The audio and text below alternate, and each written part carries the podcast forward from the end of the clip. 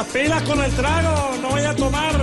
Si antes de irse para la casa va a tomar, esconde el carro, cuide su vida.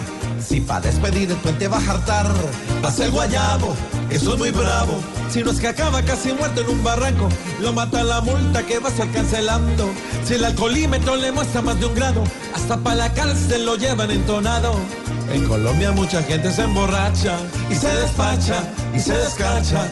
Gente que aquí se las da de vivaracha, se deshilacha y se descacha.